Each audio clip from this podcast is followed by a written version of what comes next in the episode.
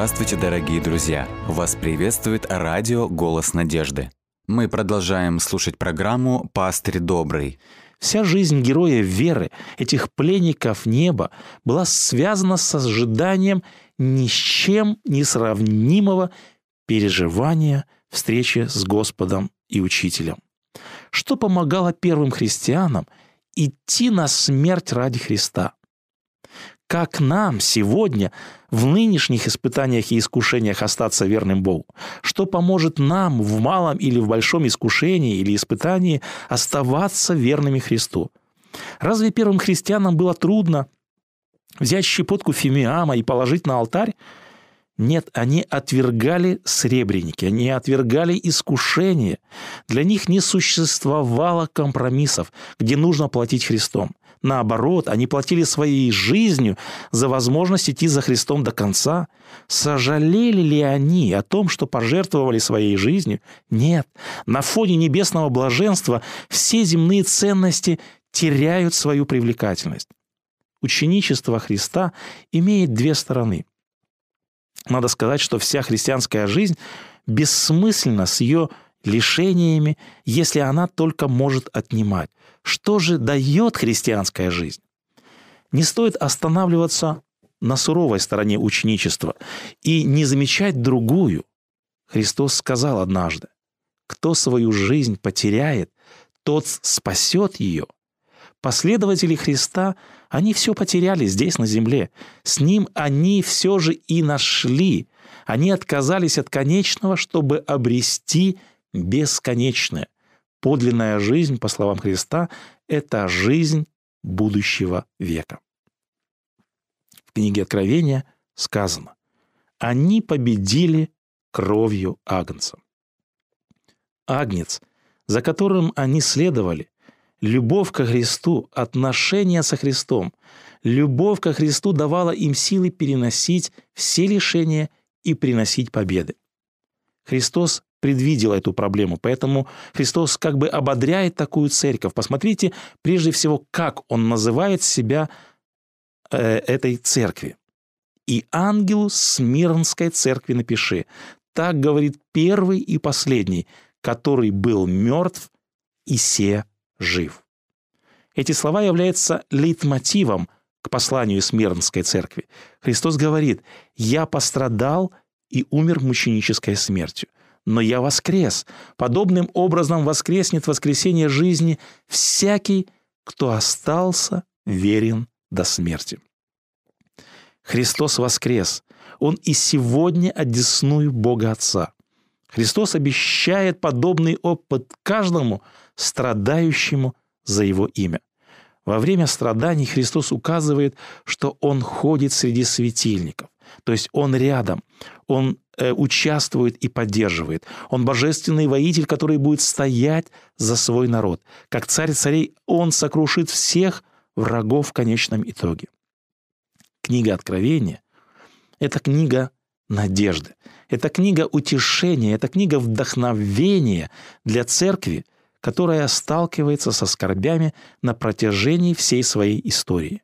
Господь не обещает безоблачного плавания, однако Он обещает безопасное прибытие. Он с нами, как Он заверил нас, до скончания века. В седьмой главе книги Откровения эта же группа, группа мучеников за веру, представлена свинцами, с пальмовыми ветвями в белых одеждах притронов. Это те же замученные некогда, мученики, но теперь они победители, триумфаторы. Эта сцена – это часть триумфального шествия победоносной армии искупленных. Белые одежды, пальмовые ветви – это часть церемонии шествия триумфальной победоносной армии спасенных и искупленных. Итак, есть ли преимущество следовать за Христом? Апостол Павел говорит, если мы дети, то и наследники, наследники Божии, сонаследники же Христу, если только с Ним страдаем, чтобы с Ним и прославиться. Следование за Христом распятым – это следование за Христом победителем. Следование путем креста – это следование путем прославления. И от всех, кто последовал за призывом Христа, всегда требовалось лишь одно Иисус Христос просил просто положиться на Его Слово и счесть Его Слово более прочным, чем все гарантии мира, чем все доводы разума, которые Он нам выдвигает. Какие гарантии сегодня нам дает этот мир? Никаких. Мир проходит со всей своей радостью, со всеми своими благами. Где фараон Египта сегодня? Где его слава, роскошь, власть, величие, богатство? Истлели, не осталось и следа о Моисее, а Моисей жив, и жив пример его жизни. Итак, еще одна характеристика истинной церкви – это верность Христу до смерти. Мученики за Христа любили Христа настолько, что готовы были пойти на смерть ради Него. Истинная церковь – это церковь гонимая, но церковь верная. Вот чему мы можем научиться у церкви Смирнского периода. Мы находимся сегодня, надо сказать, в довольно комфортных условиях, когда нам мало напрямую что-то угрожает. Сегодня у нас вроде как нет гонений, но Христос говорит, имеющий ухо да слышит. Насколько для нас актуальны послания к этой церкви? Что мы можем услышать для себя? У каждого из нас есть свои искушения, есть свои испытания, есть свои слабости. Мы порой э, стоим в этих испытаниях перед выбором, но мы порой не стоим перед выбором жизнь или смерть. Наши испытания зачастую связаны с верностью в соблюдении десяти заповедям, Э, с работой по субботам возможно. У молодежи свои искушения, у взрослых свои. Сегодня многие находятся в той или иной греховной зависимости. У врага душ человеческих разные средства, но цель одна, чтобы мы в конечном итоге погрязли в каком-то грехе, не сохранили верность Христу и в конечном итоге потеряли вечность. Однако Христос говорит, будь верен до смерти, как я, как Даниил в Вавилоне, как Моисей, как мученики Смирнского периода. Христос говорит, вы не сражались еще до крови, но уже готовы уступить, пойти на компромисс, предать свои ценности. Однако Христос обещает, будь верным до смерти и дам тебе венец жизни. Давайте последуем примеру Христа, давайте последуем примеру Моисея, апостола Павла, примеры учеников и всех других мужей веры, которые стали пленниками неба. Давайте будем подражать им. Давайте будем подражать им в решении тех вопросов на наших жизненных путях, когда мы сталкиваемся с испытаниями и искушениями. Давайте будем сохранять надежду, надежду на тот вечный мир и не привязываться к этому миру земному. Давайте будем сохранять упование на Господа, потому что упованию живому, как сказано в Писании, предстоит великое воздаяние. Следующий период, описанный в книге Откровения, это пергамский период. К этому периоду эпоха гонений уже завершилась. Это время процветания и спокойствия церковь стала государственной религией. Каково духовное состояние церкви в этот период? Об этом мы узнаем из характеристики, которую дает Христос. «И ангелу пергамской церкви напиши». Так говорит имеющий острый с обеих сторон меч. Что в Библии символизирует меч? Меч символически символизирует собой это Слово Божие. Здесь Господь говорит о себе как имеющий истину и как тот, кто разделяет истину от заблуждения. Здесь мы сразу увидим намек на характеристику этого периода или как бы упрек тем, кто от Слова Божия отворачиваются или искажают его. Вот как об этом говорит Христос, какова оценка ситуации в этот период. «Знаю твои дела, и что ты живешь там, где престол сатаны». Христос знаком с их ситуацией. Он говорит, вы находитесь в самом опасном месте. Христиане этого периода живут в крайне агрессивной и враждебной среде. Их окружают предрассудки и заблуждения. Христос обличает далее и говорит, «Но имею немного против тебя, потому что есть у тебя там держащееся учение Валаама, который научил Валака ввести в соблазн сынов Израилевых, чтобы они ели идоложертвенное и любодействовали. Для того, чтобы описать духовную ситуацию, в которой находится церковь в этом периоде, мы находим здесь упоминание истории Валаама. Эта история записана в книге «Чисел».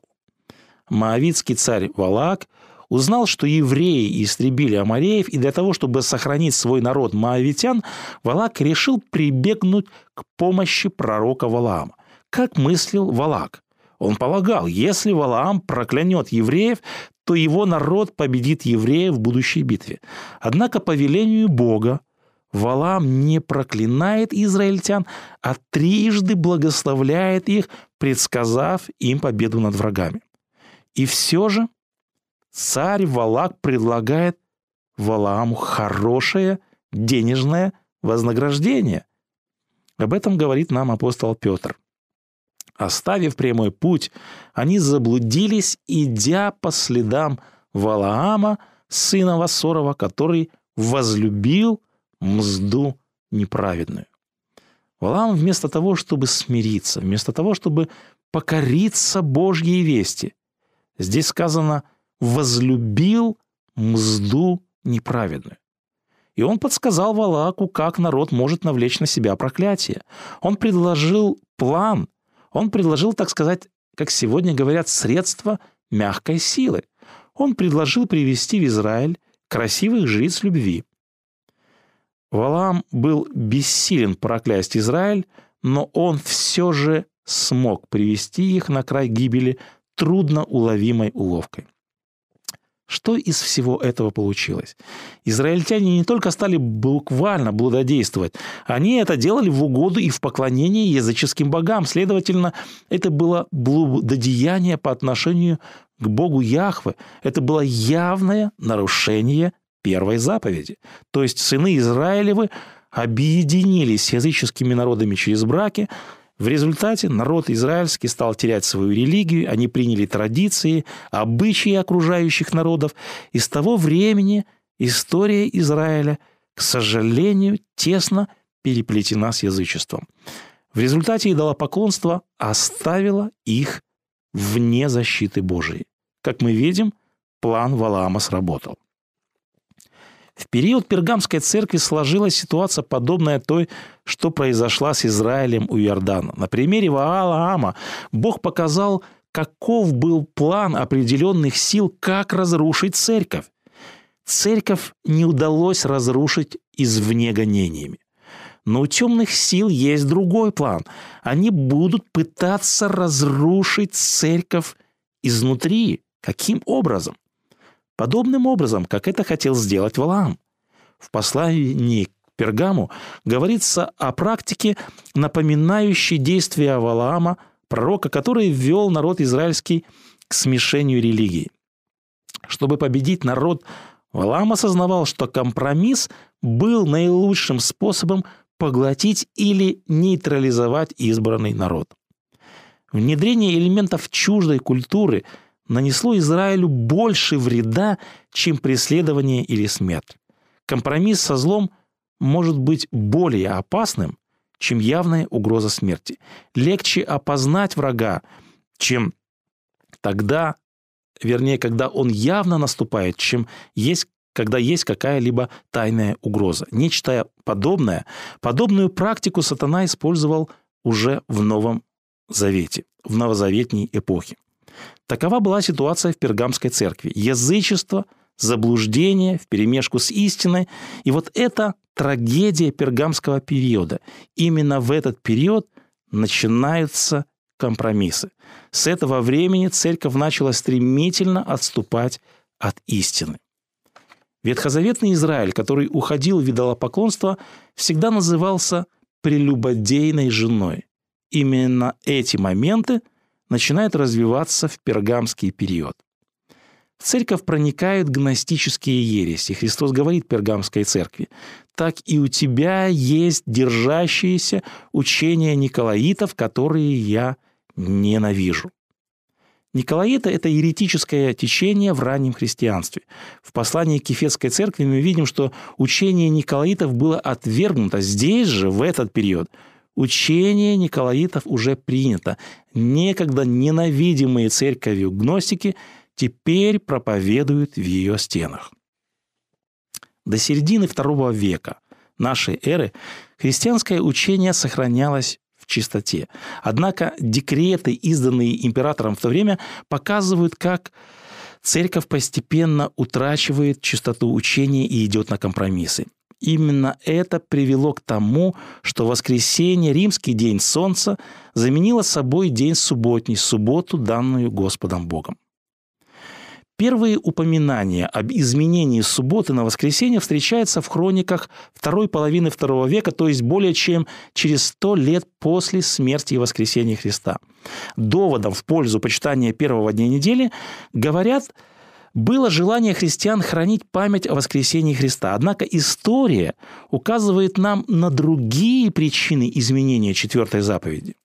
В период правления императора Адриана были приняты репрессии против иудеев. В 135 году Адриан издает закон, который категорически запрещал практиковать иудаизм, в том числе и соблюдать субботу. И цель этих мер – уничтожить иудаизм как религию, так как в разных частях империи, особенно в Палестине, постоянно вспыхивали восстания против римской оккупации, связанные с мессианскими ожиданиями евреев. Христиане же в те времена, на взгляд римских властей, по мнению римских властей, мало чем отличались от иудеев. Они соблюдали те же заповеди, они светили ту же субботу, и христиане начали сетовать, почему нас высмеивают вместе с иудеями. Ведь мы же не иудеи.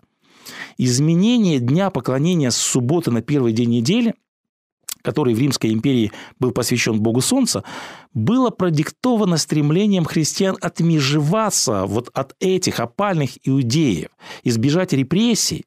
А так как в этот день в Римской империи практиковали культ поклонения Солнцу, то есть в первый день, Христиане не только показали римским властям, что не имеют с евреями ничего общего, но и продемонстрировали лояльность к религии императора. С той поры христиане – стали, к сожалению, приспосабливаться к укладу жизни и к обычаям Римской империи. Я хочу привести пример, который иллюстрирует, как закон Бога, как заповедь Бога стала предметом насмешек и иронии. Евреи у римлян стали предметом пропаганды и насмешек после того, когда возникли э, мятежные восстания, иудейские войны. Римляне, как правило, любят хлеба и зрелищ. И представьте себе большой римский театр, в котором идет представление «Римляне любят смотреть комедии». Выводят на сцену верблюда, обернутого во вретище, и комментатор спрашивает, а почему верблюд сегодня во вретище такой печальный? Ответ – а это еврейский верблюд, и сегодня еврейская суббота, поэтому еврейский хозяин сегодня верблюда не кормит. Верблюд сегодня постится. Раздается гомерический хохот десяток тысяч зрителей. В этот период появляется так называемое послание Варнавы. Варнава – это апостол из 70, один из мужей апостольских. Однако послание Варнавы писал вовсе не он. Это псевдопослание. Оно трактует отношение христиан к Ветхому Завету. Автор этого послания занимается также высмеиванием закона Моисеева. В частности, там есть такие строки. «Я скажу вам и о храме, Какие они бедные, в обольщении своем надеялись не на Бога, Создателя своего, но на здание, так как бы оно действительно было Домом Божиим. Ибо они, почти как язычники, поклонялись Ему во храме. Знаете, что надежда их на храм суетна, в обиталище наших сердец. В нас истинно Бог живет. Он ввел нас в нетленный храм. Кто поэтому желает спастись, тот взирает не на человека, но на того, кто в нем живет и говорит в нем. Вот духовный храм, созидаемый Господу. Мы видим, автор высмеивает иудеев и говорит, Бог повелел Моисею построить святилище, да это же символ нашего естества, это же символ Христа, который живет в нас. А глупый Моисей взял его и буквально построил. Не надо было его буквально строить. А суббота? Суббота это же символ второго пришествия, как заявляло это ложное псевдопослание. А глупый еврей давай да и соблюдать. Так давайте же сделаем восьмой день дополнительный, чтобы в него праздновать Святое Воскресение Христово. Посмотрите, что написано в этом послании, послании Варнавы. Бог говорит иудеям, новомесячий ваших и суббот ваших не терплю. Автор же говорит, смотрите, как Бог говорит, неприятны мне нынешние субботы, но те, которые я определил и которым наступать тогда, когда, положив конец всему, сделаю начало дню восьмому. Поэтому мы и проводим в радости восьмой день, в который Иисус воскрес из мертвых и после того, как явился верующим, вознесся на небо. Когда сын придет, совершит суд над нечестивыми, тогда он прекрасно успокоится в седьмой день. Я недавно смотрел конференцию, посвященную дискуссии между иудаизмом и христианством. Один из спикеров конференции указал на то, что Бог установил в начале два благословения – это суббота и брак.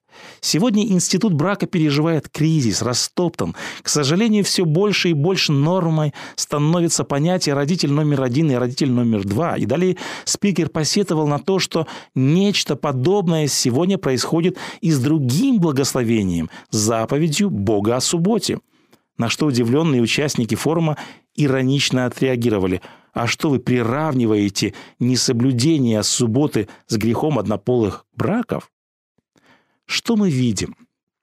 И поныне, до сегодняшнего дня, как и в период Пергама, святая заповедь Бога, увы, является предметом насмешек, предметом высмеивания – вот так работает враг душ человеческих. Вот так из божественных истин дьявол их превращает в предмет насмешек, превращает в комедии. Вот где корни, вот куда движется христианство в период Пергама. В этот же пергамский период вошли в церковь и другие лжеучения. Не только вопросы поклонения Солнцу в воскресный день, изменения субботы на воскресенье, но возникают проблемы и с нарушением второй заповеди. На протяжении нескольких столетий идет ожесточеннейшая борьба между иконопочитателями и иконоборцами. К большому сожалению, происходило соединение двух несоединимых религий – христианства и язычества. И, как мы сказали, этот процесс аналогичен тому, когда Валаам ввел в соблазн народ израильский. В этот период также возникает власть папства, которая взяла не только власть духовную, но и власть политическую. Римский папа объявил себя главой церкви, а также он объявил себя главой народов. Это была наиболее трагическая часть истории христианства. После того, как дьявол потерпел поражение, когда предлагал Христу поклониться и взамен дать ему власть над миром, дьявол, как мы видим, с этим же искушением пришел и предложил его церкви Христа. И мы видим, началась страшная, ужасная полоса папского владычества, когда Рим безжалостной рукой наносил удар за ударом по апостольскому, по библейскому основанию, сокрушая, преследуя своих противников. Вечные истины Божьи были повержены на земь. История свидетельствует об унизительном положении истины во время папского периода. Истина безжалостно была повергнута на земь. На престоле воссело заблуждение, а верные приверженцы правды и чистоты учения в те ранние столетия ушли в глубокое подполье. К большому сожалению, однако история повторяется. Нечто подобное повторяется, особенно это касается тех, кто историю не знает. Послание, послание к пергамскому периоду предупреждает нас о том, что объединение Израиля с культом поклонения Ваалу – это не отдельно взятый случай, а вновь и вновь повторяющаяся модель. Самое строгое предупреждение в книге Откровения относится к отступившей церкви – Итак, характеристика Христа для этой церкви следующая. Христос имеет меч истины, который разделяет. Именно в таком образе Христос явился впервые Иоанну. Слово истины делит мир на верных и неверных, на заблудившихся и поклоняющихся в духе и истине. Поэтому здесь мы видим следующую характеристику церкви. Это церковь отделенная от мира. Это церковь, отделенная греха, от греха.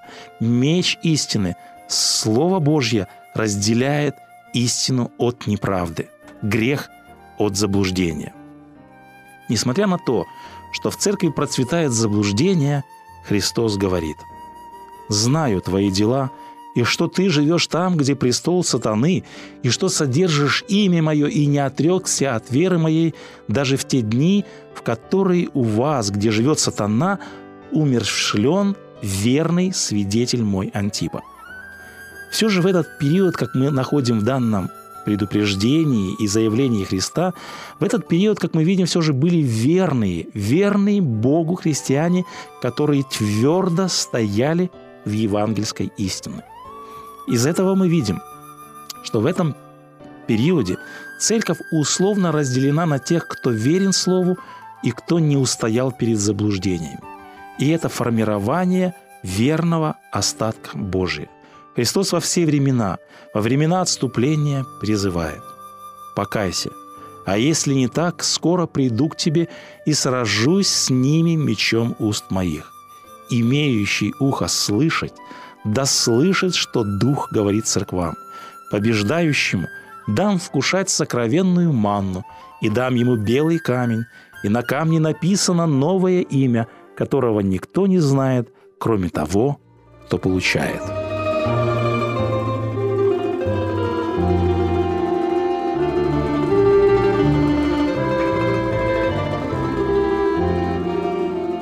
Дорогие друзья, вы можете оставить свои сообщения через WhatsApp и Viber по номеру плюс 7 915 688 7601 или позвонить нам на бесплатную линию, которая работает на территории Российской Федерации. Номер 8 800 100 ровно 1844. 8 800 100 ровно 1844.